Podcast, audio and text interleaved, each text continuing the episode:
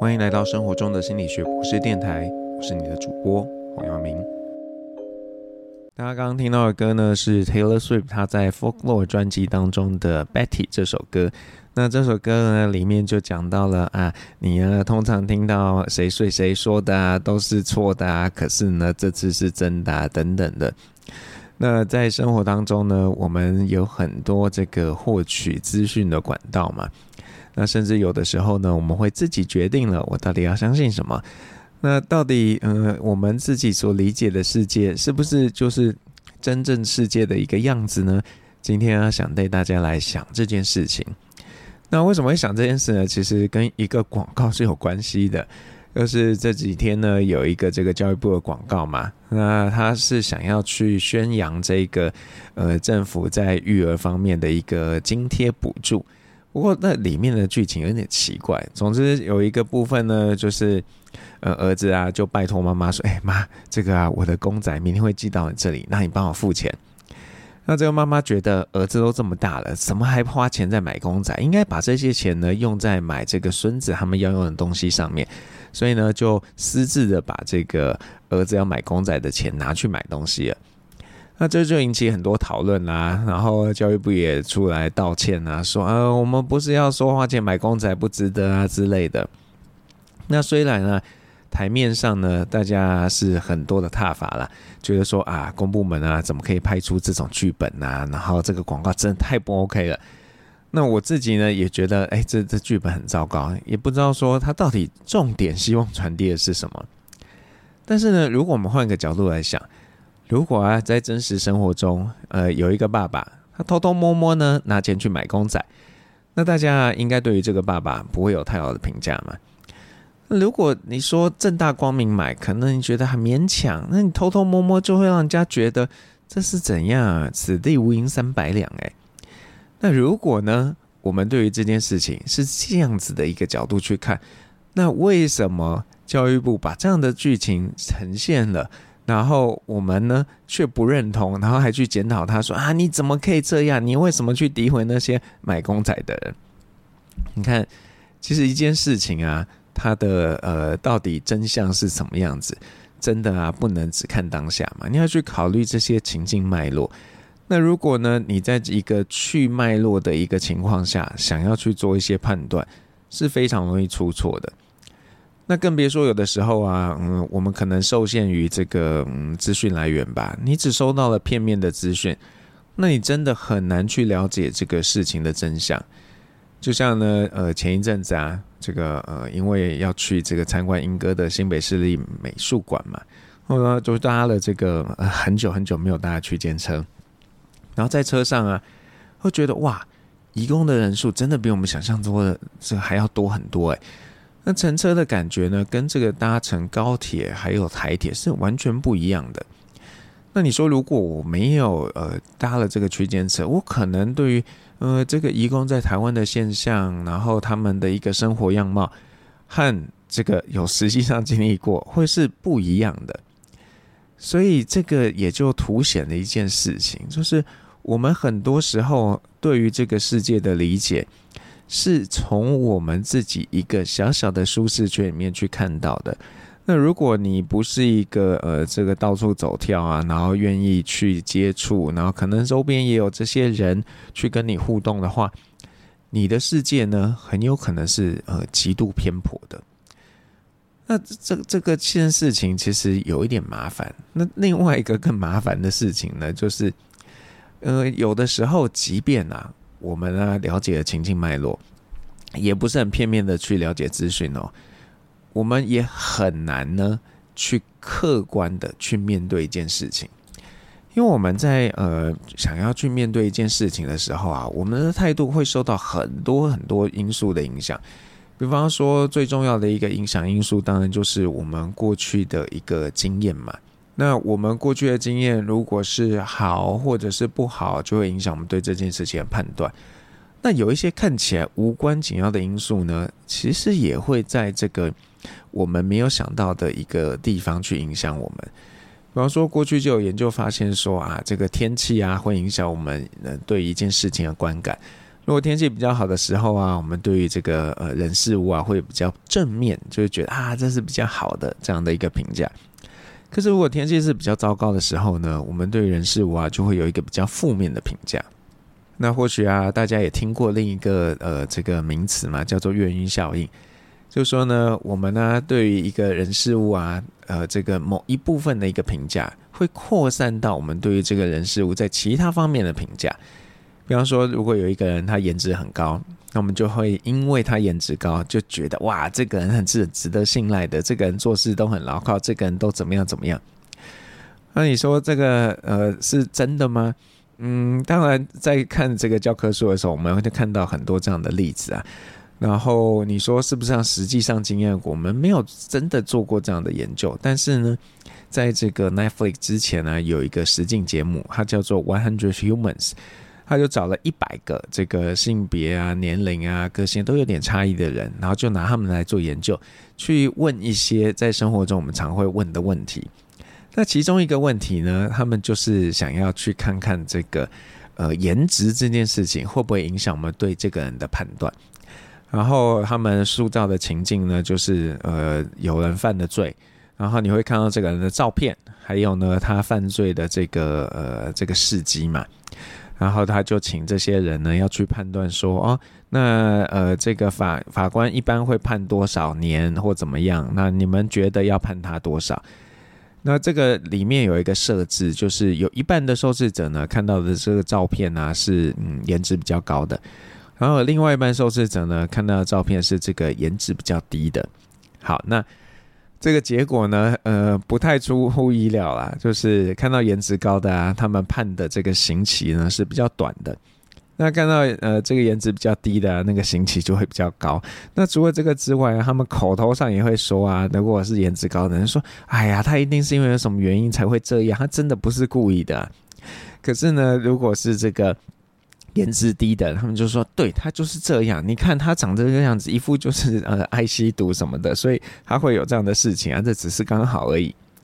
你看这样子，呃，也是凸显了，就是说这个跟。一个人长得好看好不好看，跟他的这个有没有犯罪，其实不应该有关联性的嘛？那为什么大家把它连在一起呢？那我们现在啊，正值选举季嘛，呃，大家呢可能常常会被这个民调公司打电话问说啊，那先生你觉得这个谁谁谁好不好啊？这也是在问你的态度嘛。那我要提醒大家，哎，你要很小心谨慎哦，因为呢，呃，这样子的民调啊，它用不同的问法，或者呢，题目在问卷中的不同位置，都有可能会影响这个民调的结果。好，那这个民调的结果又会进而的去影响其他的这个呃投票的这些人的一个看法。所以你说为什么这个在选举前一周呢，要禁止公布民调？就是希望这些呃可能不一定客观的资讯不要去影响选民的一个投票的一个决定。不过其实这个 是很困难的啦。好，那因为呃这些竞选团队啊，其实都知道民调呢，这个公开的跟私底下的当然有一定的落差。所以他们都会有自己的一个呃调查方式，就像大家看这个人选之人造浪者里面也有嘛，他们都会自己有一个内部的民调嘛，就知道啊，所以其实是什么样子。那这个确实是这样的，而这种内部的民调呢，呃，你说他到底用什么样的一个机制来做，我们也不知道。可是呃，我只能说这些东西其实有时候还是相当准确的，即便。呃，在过去的一段时间，都有一些让人意外的选举结果嘛，比方说英国的脱欧啊，或者是川普第一次参选的时候当选这些结果。不过，呃，后来去看啊，其实都是有迹可循的。好，那如果啊，今天啊，我们对于这个人事物的看法呢，是呃，这个很容易受到这种无关因素、这种风吹草动的影响。那我们要怎么样去呃这个去理解这个世界呢？我们怎么样去确认说，哎，我理解的世界就是真的世界？简单来讲，这是一个嗯不可能的任务。就算呢，我们非常非常的努力，我们也没有办法完全去理解周遭的事物。就像啊，你可能很了觉得你很了解你的好朋友或亲密伴侣。但是你的好朋友或亲密伴侣应该都有一些让你意外的行为举止嘛？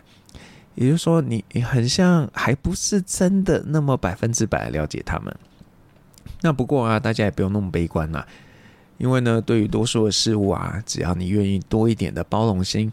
那除了呢去接受跟自己吻合的这些资讯之外，跟自己的这个想法吻合的资讯之外，你也去了解跟自己想法相左的资讯，那你对于这个事物的了解，应该还是有一定程度的水准。就算有一点小差错，也不至于让你有这个天差地远的一个想象。比方说啊，你可能是呃支持这个哈马斯攻击以色列的这些人，那我建议你啊，除了去了解这个哈马斯的立场之外，诶，你也要去看看啊，诶，以色列人是怎么样想的，然后呃，世界上的呃不同的观点又是怎么样看的。那用这样的方式呢，然后再加上一个很重要的，就是你要用客观一致的方式来去做分析，才能确保说，哎，你自己的理解呢是比较接近真实状况的。那这件事情其实真的不太容易。然后，呃，你说要仰赖媒体吗？也不太 怎么讲，有困难呐，因为。媒体毕竟都还是带有自己的立场，那你说真正独立的媒体，嗯，可能非常非常的有限。那跟大家分享一个，就是嗯，我自己最近经历的例子，就是呢，我在脸书上啊分享了这个自己对于共享雨伞的一个看法。那我想表达的其实是说，哎，这个共享雨伞应该很难达到商业上的损益两平。我觉得，嗯，使用上不是很方便呢，一定都只能在捷运站借，捷运站还，然后费用也不是很便宜，第一个小时十九，然后两个小时二十九，那如果是二十四小内，二十四小时内呢去还是三十九，之后呢你多保留一天就是多二十块，那最多呢是累积到七九九，那也就是说啊，如果你不还，就是花七九九买一把伞。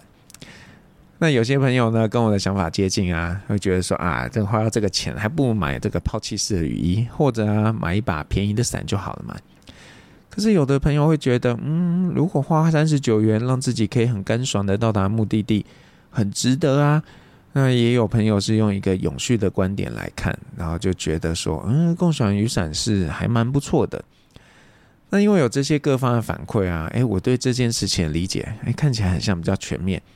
但是这可能还不一定是最完整的版本嘛。好，那么不管怎么样，那你说到底知道这些之后，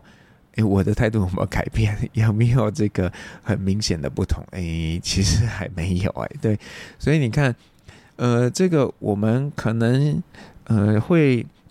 想要去理解世界，想要去收集不同的资讯，但是有的时候知道了很多，也不一定会造成态度上的改变。那也就是说啊，呃，我们对于世界的理解不一定全面，但是，嗯，这可能不是那么的要紧。真正要紧的可能是其他的事情。那等一下我们再跟大家说。那现在我们要听这个呃八三夭的一首歌，我不需要每一个人都爱我。那里面就提到了这个在现代生活当中我们都会经历到的，大家可能会对于你的各种事情啊点评啊、安赞啊等等的。那在面对这些的时候，你是不是会很容易受到大家给你的这个反馈而心情随之波动？那如果你知道，其实不是每个人都可以接受你的，或许日子就会好过一点。那大家听歌休息一下，等一下呢，我们再继续聊。好，那前面刚刚我们提到的这个共享雨伞这件事情嘛，他说，哎，其实对我而言呢，呃，并没有因为知道这个多方的一个意见之后啊，就改变了我的看法。那有的人可能觉得啊，黄老师你很固执诶。但是啊，我觉得不管是这件事啊，或者是其他事情，意见不同的人没有那个义务，就是一定要达到一个共识，因为每个人观点就是不一样啊。那我们该做的事情，不是要大家去形成一个共识，然后大家都要勉强自己去认同这个共识，而是呢，我们应该尊重每一个人的观点。好，大家仔细想一想哦，这样的运作跟我们现在生活中的运作是一样的吗？嘿，很像不大一样哎，因为在这个民主社会底下呢，很强调说要用选票来这个呃表达意见，来选票来说话。那这件事情其实有点被滥用了，以至于呢，在很多的时候啊，你说，呃，大家是真的有关心这件事情在做讨论吗？还是说，有的时候有些人就是帮你包了一些框架，然后跟你说，啊，你如果支持什么，你一定要投这个啊，如果你不投那个的话，就会怎么样怎么样。那老实说，台湾之前的公投呢，蛮多都是嗯落入那样的框架底下，大家并没有认真的想要去知道说，哎，为什么有些人持不同的看法。而是呢，就是想要就是用选票的方式来去呃很粗暴的让别人呢不得不接受你的一些想法。好，这这个我觉得是一个呃蛮严重的事情。那在国外也是有很多公投啊，那但是他们公投更重要的一个部分其实是。让大家更了解双方，或者是三方或更多方的呃一个不同的一个意见和诉求。那真正的一个关键不应该是在结果上，而是在这个意见的交流上面。对，所以我觉得公投的做法看起来很民主，可是啊，实际上嗯是一个蛮下下策的，是利用这个选票来去做一个决定。那你说什么是比较好的？嗯，我觉得比较好的方式呢，应该是要让大家透过协商的做法，然后哎想办法看看有没有到一个某个点，就像呃国外啊很多工会会透过透过这个罢工来跟企业主做协商嘛，就是用同样的道理。那你说这个协商一定是很痛苦的，因为没有人想要自己的权益受损嘛。那如果一个人呢，呃，他多得到什么，那就表示另一个人可能少得到什么。那难道我们要就直接跟那个人说啊，你就忍一下嘛，没有关系，共体时间，很像也不太好嘛。对，那当然在很多罢工，最终还是会呃得到一个协商的一个结论嘛。然后这个结论呢，呃，就会运行一阵子。好，那但是这个到底是不是最好的？嗯，可能大家也可以再想一想。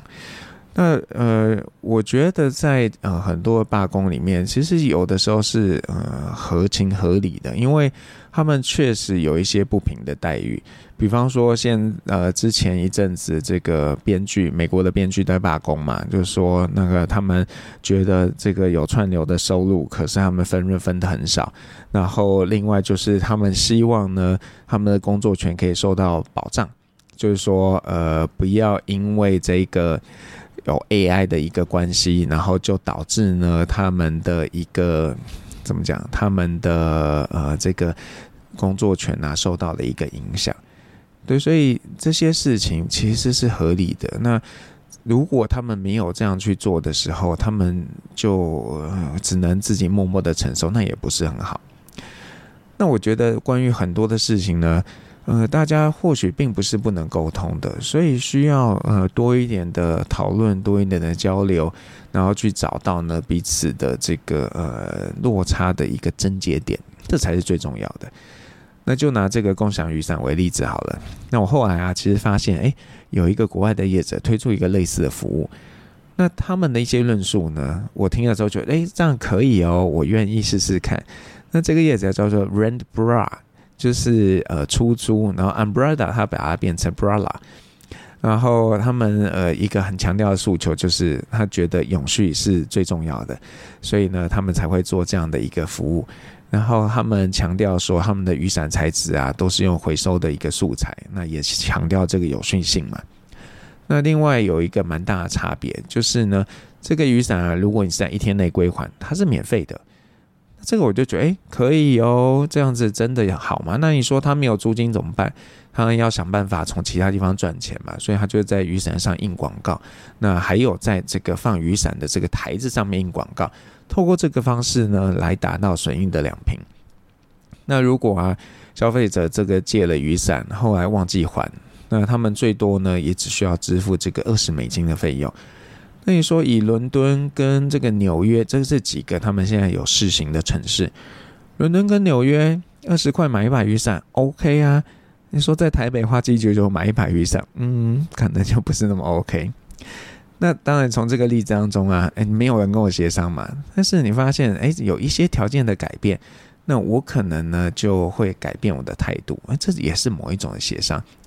所以我觉得，虽然我强调，呃，这个理解不一定要去接受，但是有的时候呢，如果可以换一个角度，然后去想办法去，呃，就是看到别人的需要，然后看到自己为什么那么坚持，或许会有一些不同的想法。那虽然我觉得啦，如果可以做到理解就已经不错了，但是啊，我也不得不否认。如果可以因为理解呢，然后大家达成共识，诶，那不是更好吗？就像我最近在处理一个空间使用的一个议题，那这事情啊就不可能只是彼此理解嘛，因为空间是大家都要用的。那那个时候呢，我就先让这个需要时间使用这个空间的人表达自己的需求，他们的底线，然后就发现呢，如果扣除了这个一些那种历史脉络啦，就是大家过去使用那个地方的经验。其实大家对于空间的使用是有机会达成共识的，所以我们就想办法去找到一个折中的一个点，然后让大家诶都觉得可以试试看。那看起来这个就有这个解决的契机。那这件事情呢，很像诶很很容易嘛，其实也没有那么容易。但是我觉得它相对容易的原因是因为呃双方没有很坚定的立场，然后第二个彼此的落差也没有那么大，第三个很重要。都愿意去包容，在这样三个条件都满足的时候呢，其实是比较容易达成共识的。但是如果这些条件不存在的时候，你说还硬是要在第一个时间点达成共识，那真的蛮难的。那如果有这样状况，或许啦，可以先试试看，哎，都稍微做一点退让，然后呢，呃，这个退让之后，你你再去尝试嘛。因为有的时候一次要退让太多啊，会觉得很难。可是如果只退让出一点点，然后去感受一下，哎，其实这也没有很糟嘛，那就有这个再进一步协商的空间。那像最近这个以色列跟这个呃哈马斯或说巴勒斯坦之间的一个矛盾，它其实是很困难达成一个共识的。因为首先他们的这个恩恩怨怨已经是几十年的事情，然后面对这样的状况啊，其实真的很难。另外呢，双方现在对彼此怨念都很深，所以你也不可能在这个时候去谈什么。那就像呃那个乌克兰跟俄罗斯的战争也一年多了，然后看起来也还没有要结束的迹象，所以这些事情有的时候真的不是那么容易的。那遇上这种呃短期内没有办法达成共识的状况，怎么办呢？我觉得啦，我们至少可以期许自己可以用一个比较全面的角度来去权衡这件事，然后不要被一些这个少数的意见领袖啊，然后所影响了。那如果我们有很多人都愿意用更全面的角度来去看，来去思考。那或许呢，这个由下而上的力量啊，也可以带领着这个群体去离共识更靠近一点点。